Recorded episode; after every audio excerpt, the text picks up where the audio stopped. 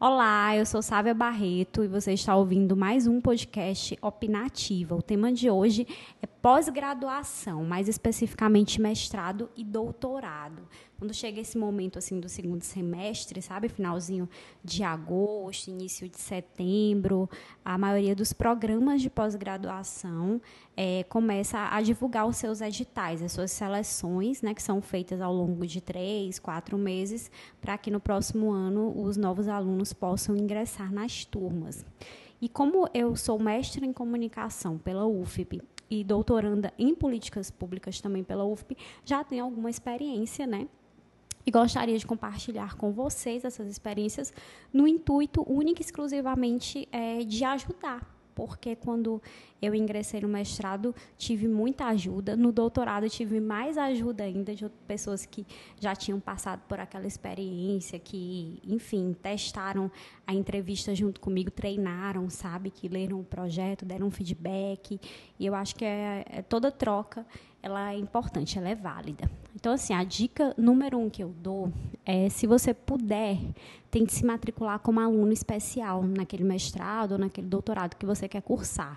Por quê? Porque você vai ter mais contato com os professores, com a bibliografia do curso, você vai poder é, se familiarizar, né, de qualquer forma, e entender um pouco melhor como é que funciona aquele programa. E, se possível, se matricule na disciplina daquele professor que você gostaria que fosse seu orientador, para você entender é, como é que ele trabalha academicamente falando. E assim você vai conseguir fazer um projeto mais adequado àquela instituição, àquela linha de pesquisa e àquele pesquisador que vai ser o orientador. Porque não adianta você propor um projeto maravilhoso se o orientador não tem interesse é, em te orientar. Então, ele não vai pegar o teu projeto. Tá? Vai ser um, um, um tempo perdido de qualquer forma.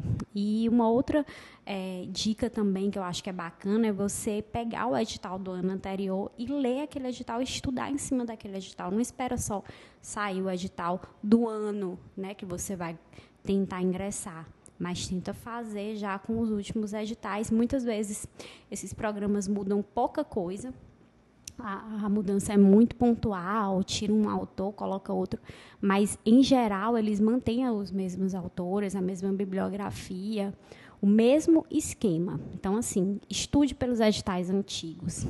Converse com as pessoas que são daquele programa, né, que já passaram por aquilo que você é, almeja passar.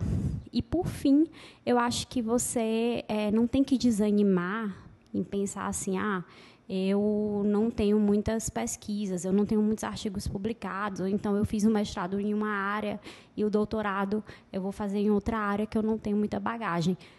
Isso não é impeditivo pode ser um complicador, um fator que vai complicar, mas, mas impedir não vai. Eu digo por mim, porque quando eu ingressei no mestrado, eu tinha zero publicações, mas você faz um projeto bacana, se sai bem na entrevista e se sai bem na prova, você consegue compensar. Você pode até não sair em primeiro lugar, mas você consegue compensar. Então, assim, aposte nos seus pontos fortes. E, assim, todo mundo pode recomeçar, tem direito de recomeçar, sabe? Inclusive na vida acadêmica, se na graduação você não foi o aluno exemplar, você pode sim, não tem nenhum motivo para que isso é, não aconteça, ingressar numa pesquisa. Ah, e uma última dica também que eu acho que é, é relevante tente pesquisar aquilo que tenha uma relevância acadêmica, uma relevância social, uma relevância é, pessoal, ou seja, você tem que justificar o seu projeto nesses três pilares tentar ver aquilo que importa para a academia, para a universidade. Né? Não adianta você pesquisar uma coisa que já tem lá mais de 20 pesquisas sobre aquele tema.